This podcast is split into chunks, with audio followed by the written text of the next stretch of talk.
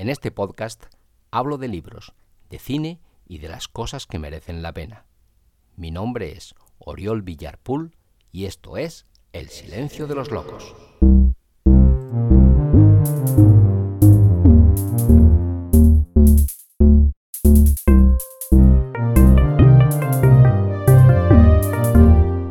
Hola, hola, hola. Sé bienvenida, sé bienvenido a un nuevo episodio de este tu podcast llamado El silencio de los locos. Hoy me gustaría leer un relato titulado Una, cuestión, de identidad de Robert Bloch. Y dice así. Mis miembros eran de plomo. Mi corazón era como un reloj que pulsaba en vez de latir, muy lentamente. Mis pulmones eran como esponjas de metal. Mi cabeza, un cuenco de bronce lleno de lava fundida que se movía como mercurio, atrás y adelante en ardientes oleadas. Atrás y adelante, mientras la conciencia y el inconsciente jugaban entremezclados contra un fondo de lento y sordo dolor. Sentía eso, nada más. Tenía corazón, pulmones y cuerpo, pero no sentía nada externo. Mi cuerpo no tocaba nada. No estaba sentado ni de pie, andando o tendido, ni haciendo nada que pudiera sentir. Solo tenía corazón, pulmones, cuerpo y cabeza en las tinieblas que estaban llenas de la pulsación de una muda agonía. Esto era yo. Pero ¿quién era yo? Me asaltó la idea, la primera idea real, ya que antes solo había estado enterado de existir. Me pregunté cuál sería la naturaleza de mi ser. ¿Quién era yo? Era un hombre. La palabra hombre evocó ciertas asociaciones que lucharon por surgir de entre el dolor, de entre la pulsación del corazón y la sensación jadeante de los pulmones. Si era un hombre, ¿qué estaba haciendo? ¿Y dónde estaba yo? Como respuesta a la idea, mi conocimiento aumentó. Yo poseía un cuerpo, por tanto, tenía manos, orejas, ojos. Debía, pues, tratar de sentir, oír y ver, pero no podía. Mis brazos estaban agarrotados como masas de hierro inamovibles. Mis oídos solo captaban el sonido del silencio y la pulsación que resonaba dentro de mi torturado cuerpo. Mis ojos estaban sellados por el peso plúmbeo de mis enormes párpados. Comprendí esto y sentí pánico. ¿Qué había sucedido? ¿Qué me pasaba? ¿Por qué no podía sentir, ver y oír? Había sufrido un accidente y me hallaba tendido en un lecho de hospital bajo los efectos del éter. Esta era una explicación. Tal vez estuviese tullido, ciego, sordo, mutilado, Solo mi alma existía débilmente, como el susurro de las ráfagas de viento por entre las ruinas de una casa muy antigua. Pero, pero qué accidente. ¿Dónde me hallaba antes del mismo? Claro, debía haber vivido. ¿Cuál debía ser mi nombre? Me resigné a la oscuridad mientras forcejeaba por aclarar estos enigmas, y la oscuridad era grata.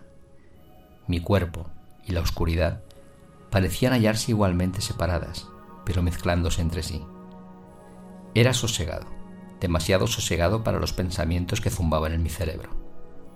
Los pensamientos luchaban y gritaban, y finalmente atronaron mi mente hasta que me desperté.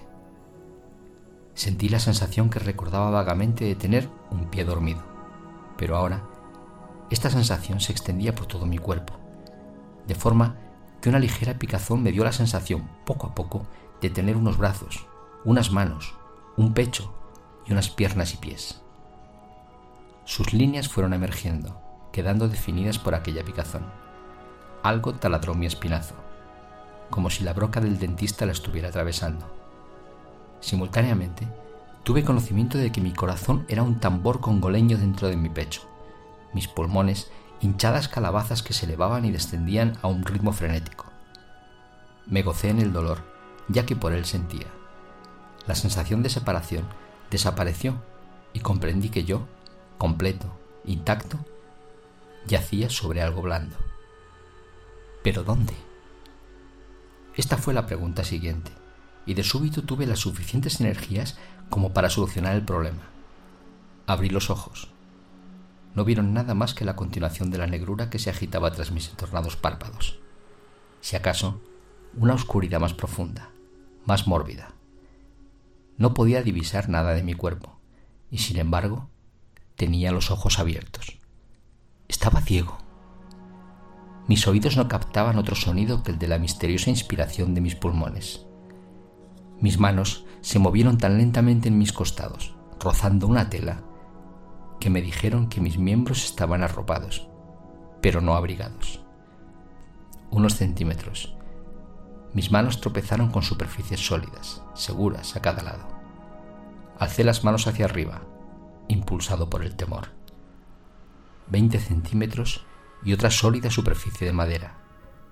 Extendí los pies y a través de las puntas de los zapatos toqué madera. Abrí la boca y surgió un sonido. Fue solo un estertor, aunque yo había querido gritar.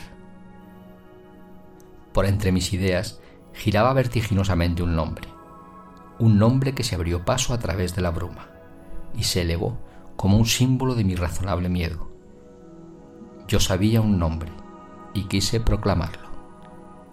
Edgar Allan Poe. Entonces, mi ronca voz susurró lo que yo temía estaba en relación con ese nombre.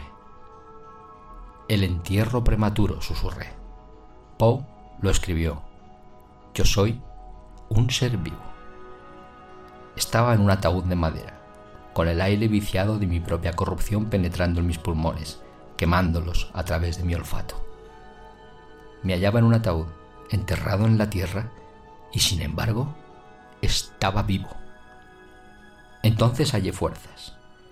Mis manos comenzaron a arañar y empujar frenéticamente la superficie que tenía sobre mi cabeza.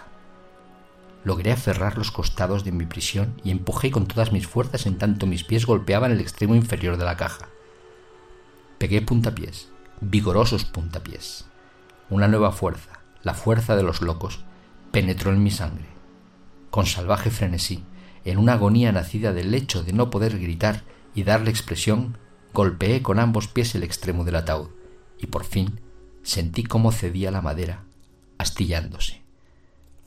Los lados también crujieron.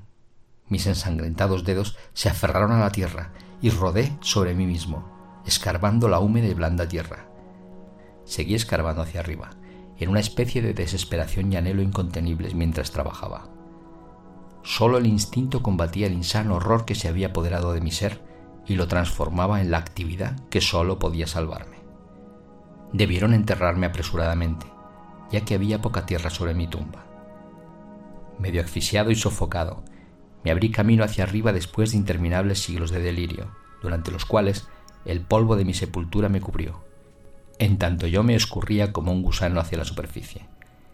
Mis manos lograron por fin formar una cavidad, ascendí vigorosamente y salí al exterior. Me arrastré a la luz de la luna que inundaba el mundo compuesto de hongos de mármol, que surgían abundantemente de los montones de hierba que me rodeaban. Algunas de las fantásticas losas tenían forma de cruz, otras lucían cabezas o grandes bocas como urnas. Eran las lápidas de las sepulturas, naturalmente, pero solo las veía como hongos gordos, bajos, de una palidez mortal que extendían sus raíces bajo la tierra para buscar su alimento.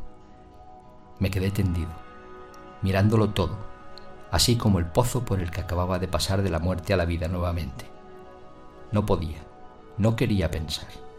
Las palabras Edgar Allan Poe y entierro prematuro habían asaltado imprevistamente mi cerebro y ahora, por un desconocido motivo, empecé a susurrar, con una voz ronca, rasposa, que por fin sonó más clara. Lázaro, Lázaro, Lázaro.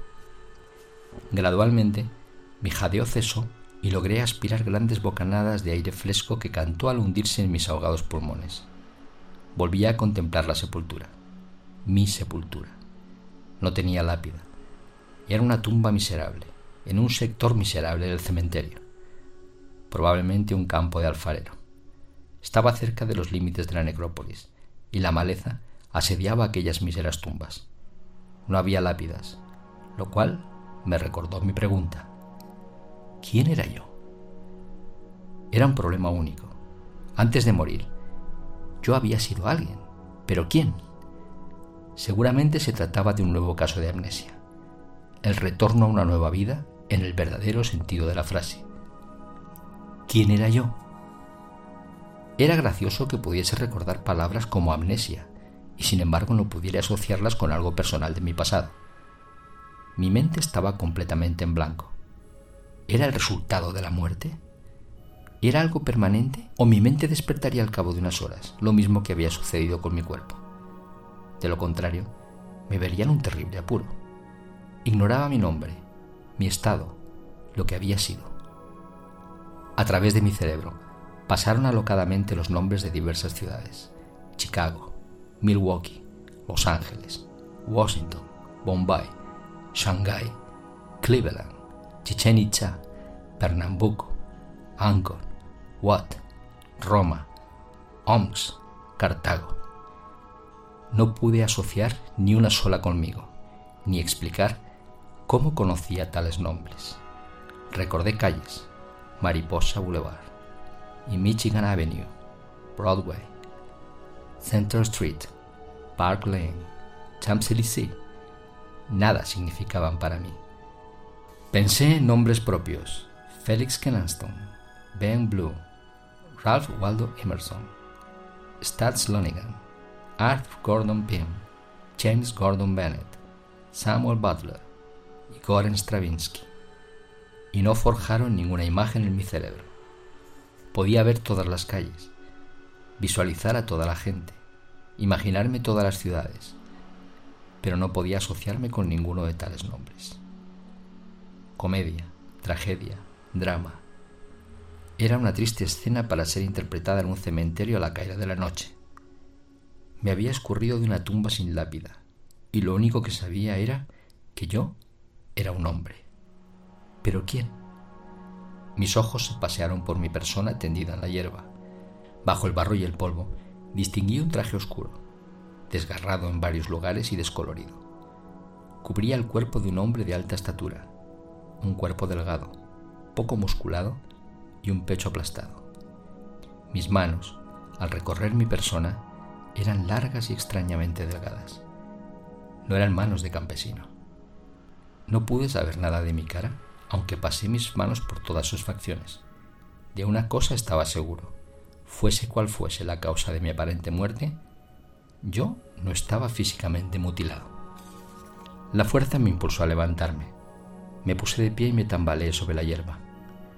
Durante unos minutos sentí la ebria sensación de flotar, pero gradualmente el terreno se tornó sólido bajo mis pies y trabé conocimiento con la frialdad de la noche y del viento que azotaba mi frente, al tiempo que escuchaba con indecible gozo el chirrido de los grillos en un próximo lodazal.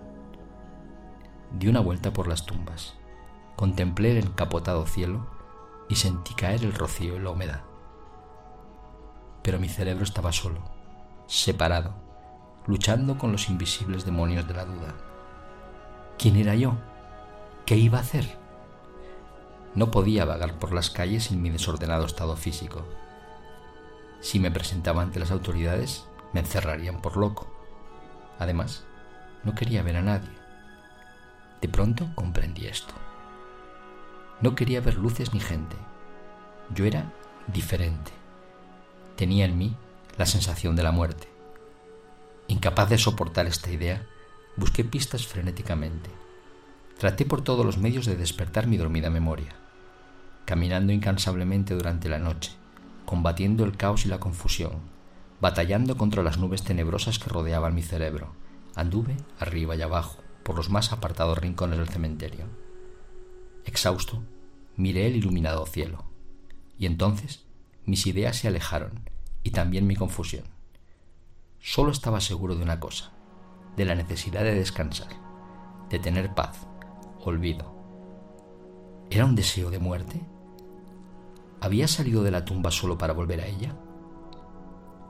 No lo supe ni me importaba. movido por un impulso tan inexplicable como arrollador, me arrastré hacia las ruinas de mi sepultura. Entré, envolviéndome en las tinieblas como un agradecido gusano, y la tierra me cayó encima. Había suficiente aire para permitirme respirar mientras estuviese tendido en mi ataúd. Mi cabeza cayó hacia atrás y me instalé en mi ataúd para dormir. Los rumores y ruidos de mis sueños murieron sin poder recordarlos. Se alejaron de mis sueños y volví a la realidad hasta que me incorporé y empecé a empujar la tierra que me oprimía. Estaba en la tumba. Otra vez el terror. Había albergado la esperanza de que todo fuese un sueño y que el despertar me traería a la bella realidad. Pero estaba en la tumba y la tormenta reinaba en lo alto. Me arrastré al exterior. Todavía era de noche, o más bien, el instinto me hizo comprender que volvía a ser de noche. Debí dormir todo el día. Esta tormenta mantenía a la gente lejos del cementerio, y por eso no había podido darse cuenta del estado de mi tumba. Me hice a la superficie y la lluvia me azotó desde el cielo con inusitada furia. Y sin embargo me sentí feliz feliz por la vida que ya conocía. Bebí la lluvia. El trueno me maravilló como si fuese una sinfonía. Me admiró la esmeraldina belleza del relámpago. Yo estaba vivo. A mi alrededor, los cadáveres corrompidos y putrefactos no podían, a pesar del furor desencadenado de todos los elementos, alimentar una chispa de existencia o de memoria. Mis pobres pensamientos, mi pobre vida eran infinitamente preciosos en comparación con aquellos desdichados. Yo había engañado a los gusanos y las larvas. Que aullara la tormenta. Yo aullaría con ella, compartiendo aquella cósmica majestad. Vitalizado en el verdadero sentido de la palabra, eché a andar. La lluvia se llevaba las manchas de mis ropas y mi cuerpo. Singularmente, no sentía frío ni la humedad que me rodeaba. Estaba enterado de todo ello, pero no penetraban en mi cuerpo. Por primera vez comprendí otra cosa extraña. No estaba hambriento ni tenía sed. Al menos no parecía tenerlos. ¿Habría muerto mi apetito con mi memoria? Reflexioné. Memoria. El problema de la identidad todavía me apremiaba. Seguía andando impulsado por la tormenta. Aún meditando, los pies me condujeron más allá de los confines del cementerio. La galerna parecía guiar mis pasos por la acera de una calle desierta. Anduve casi sin darme cuenta. ¿Quién era yo? ¿Cómo había fallecido? ¿Cómo podía revivir? Anduve bajo la lluvia por la oscura calle, solo en el mojado terciopelo de la noche. ¿Quién era yo? ¿Cómo había fallecido? ¿Cómo podía revivir? Atravesé una calle, penetré en otra más estrecha, aún empujado por el viento y la resultada de los truenos que se burlaban de mi asombro. ¿Quién era? Lo sabía. Mi nombre. La calle me lo dijo. Summit Street. ¿Quién vivía en Summit Street? Arthur Derwin de Summit Street. Yo era Arthur Derwin. Era algo que no podía recordar. Había vivido muchos años y sin embargo Solo conseguía recordar mi nombre. ¿Cómo había muerto? Había acudido a una sesión espiritista. Se apagaron las luces y la señora Price invocó a alguien. Dijo algo sobre las influencias del mal y las luces se encendieron. Pero no se encendieron. Y debían haberse encendido. Sí estaban encendidas, pero no para mí. Yo había muerto, muerto en la oscuridad de la sesión ¿Qué me mató? Tal vez el espanto. ¿Qué sucedió después? La señora Price había callado. Yo vivía solo en la ciudad. Me habían enterrado apresuradamente en una tumba de pobre. Un ataque al corazón, sentenció el coroner. Nada más. Esto fue todo. Y sin embargo, yo era Arthur Derwin, y seguramente a alguien le habría importado mi muerte. Brahmin Street, anunció la enseña de la calle a la luz del relámpago. Brahmin Street. ¿A alguien le habría importado? A Viola. Viola era mi prometida. Había amado a Arthur Derwin. ¿Cuál era su apellido? ¿Dónde la conocí? ¿Cómo era? Brahmin Street. Brahmin Street. Otra vez la enseña. Inconscientemente, mis pies continuaron su camino. Estaba recorriendo Brahmin Street, sin pensar en la tormenta. Bien, dejé que mis pies me guiasen. No quería pensar. Mis pies me conducirían por costumbre a casa de Viola. Allí sabría. No debía pensar. Solo andar en medio de la tormenta. Anduve con los ojos cerrados ante las tinieblas que azotaban el trueno. Me alejaba de la muerte y ahora tenía hambre. Tenía hambre y sed en la noche. Hambre de ver a Viola y sed de sus labios. Por ella regresaba de la muerte. ¿O era esto demasiado poético? Salí de la tumba y volví a dormir en ella, y de nuevo me levanté y sondeé el mundo sin memoria. Era algo grotesco, fúnebre, macabro. Yo fallecí en la sesión. Mis pies iban chapoteando en la calle inundada por la lluvia. No sentía frío ni la humedad. Por dentro estaba ardiendo, ardiendo con el recuerdo de Viola, de sus labios, de su cabello. Era rubia. Tenía una cabellera como la luz del sol ojos azules y tan profundos como el mar, y una tez con la blancura de los flancos de un unicornio. Recordé habérselo dicho mientras la tenía entre mis brazos. Sabía que su boca era como una hendidura escarlata que producía el éxtasis. Ella era el hambre que yo sentía. Ella, el ardiente deseo que me conducía a su puerta a través de las nieblas de mi memoria. Jadeaba, pero sin saberlo. Dentro de mí giraba como una rueda que había sido antaño mi cerebro, y ahora era solo un volante verde que giraba dejándome ver imágenes caleidoscópicas de Viola, de la tumba, de una sesión de espiritismo, de presencias perversas y de una muerte inexplicable. Viola estaba interesada en el misticismo. Fuimos juntos a la sesión. La señora Price era una medium famosa. Yo me morí en la sesión y me desperté en la tumba y ahora regresaba para ver a Viola. Regresaba para averiguar algo de mí mismo. Ahora sabía quién era yo y cómo había muerto. Pero cómo revivía. ¿Cómo revivía? Brahmin Street. Mis pies chapoteaban. Luego, el instinto me condujo hacia el porche. Fue el instinto el que hizo que mi mano se dirigiese al familiar picaporte sin llamar, y el instinto quien me hizo cruzar el umbral. Me quedé en el pasillo, un pasillo desierto. Había un espejo y por primera vez iba a poder verme. Tal vez me asombraría mi completo reconocimiento, mi completo recuerdo. Me contemplé, pero el espejo se tornó borroso ante mi mirada. Me sentí debilitado, mareado. Pero esto se debía al hambre que me atenazaba, el hambre que me consumía.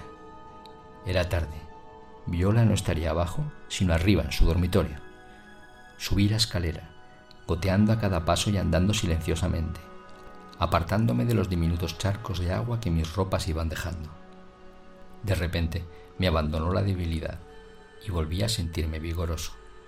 Tuve la sensación de estar ascendiendo por la escalinata del destino, como si al llegar a lo alto fuese a conocer la verdad de mi futuro. Algo me había traído desde la tumba a casa de Viola.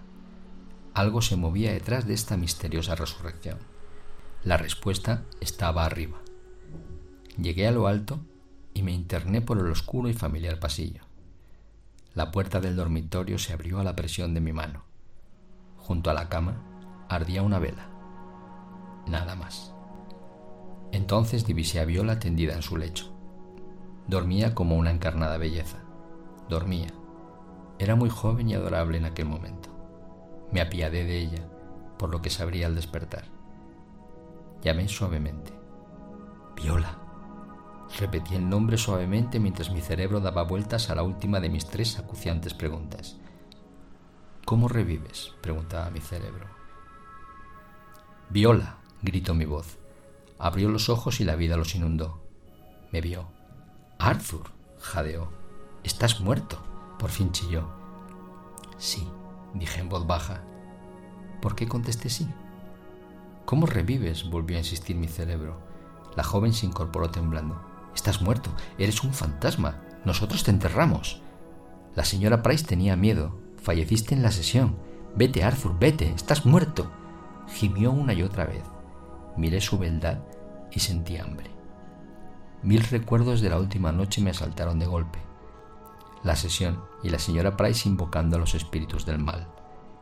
La frialdad que se apoderó de mí en la oscuridad y mi súbito hundimiento en el olvido. Después, mi despertar y mi búsqueda en pos de Viola para que apaciguase mi hambre. No de comida, no de bebida, no de amor. Un nuevo apetito que solo conocía de noche. Un nuevo apetito que me hacía evitar a los hombres y olvidarme de mí mismo. Un nuevo apetito que odiaba los espejos. Apetito de viola. Avancé hacia ella lentamente y mis mojadas prendas susurraron cuando extendí mis brazos tranquilizadoramente y la cogí entre mis brazos. Por un instante lo sentí por ella, pero el apetito se presentó más agudo e incliné la cabeza. La última pregunta volvió a cruzar fugazmente mi cerebro. ¿Cómo revives? La sesión, la amenaza de los malos espíritus contestaron a esta pregunta. La contesté yo mismo. Ya sabía por qué me había levantado de la tumba, quién y qué era, cuando cogí en brazos a Viola. Sí, la cogí entre mis brazos y clavé mis colmillos en su garganta. Esto contestó la pregunta. Yo era un vampiro. Queridas, queridos, esta ha sido la lectura del relato de Robert Bloch titulado Una cuestión de identidad. Esto ha sido todo por hoy y nos vemos muy pronto.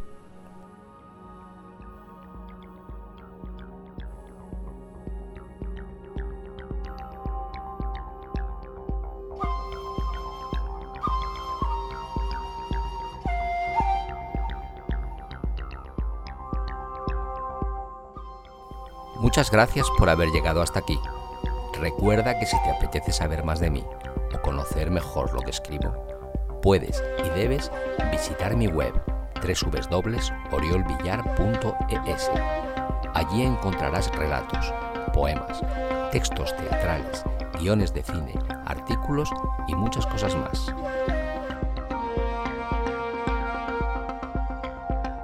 Si quieres contactar conmigo, Puedes hacerlo en Facebook y en Instagram. Escribe Oriol Villar Escritor y allí te estaré esperando. Si te apetece adquirir mi libro Microdolor, escribe en Google Microdolor Amazon y lo tendrás a un solo clic de ti. Si prefieres el correo electrónico, contacto arroba oriolvillar.es es tu opción.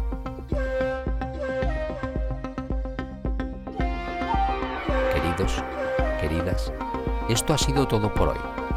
Espero que el episodio te haya gustado y si así ha sido, compártelo en tus redes sociales para que otros puedan disfrutarlo igual que tú has hecho. Y nunca olvides que la belleza es la otra forma de la verdad.